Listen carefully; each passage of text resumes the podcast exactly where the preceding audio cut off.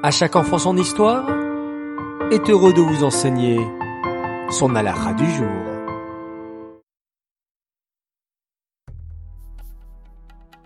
Bokertov les enfants, content de vous retrouver ce matin et j'espère surtout que vous allez bien et que vous êtes en pleine forme. Baruch Hashem. Écoutons tout de suite notre halakha sur la tzedaka.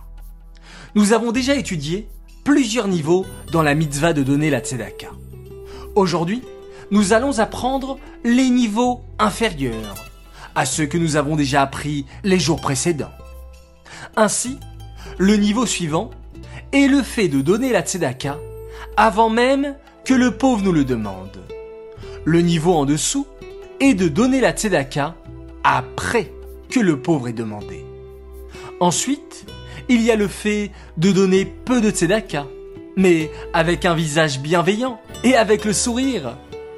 Enfin, le niveau le plus bas est de donner la tzedaka avec tristesse.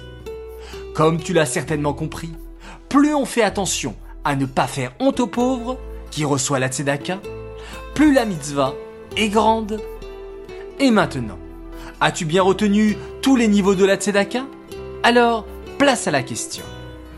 Qu'est-ce qui est préférable lorsqu'on donne la tzedaka Réponse 1, donner la tzedaka après que le pauvre ait demandé. Réponse 2, donner la tzedaka avant que le pauvre ne le demande. Ou bien, réponse 3, donner la tzedaka avec tristesse. 1, 2 ou 3, les enfants, c'est facile et je suis certain que je vais recevoir plein de bonnes réponses. Et en parlant de bonnes réponses, j'en ai reçu effectivement beaucoup. Et retour donc sur la question d'hier. Que faisaient les grands sages à l'époque pour donner la tzedaka sans faire honte aux pauvres? Il fallait me répondre la réponse 2. Ils laissaient tomber des pièces derrière eux sans se retourner pour ne pas voir qui venait les ramasser. Bravo à tous les participants et bravo à notre grand gagnant. Il nous vient à nouveau de Marseille et il s'appelle Aaron Zerbib. Bravo à toi, on t'envoie un joli cadeau.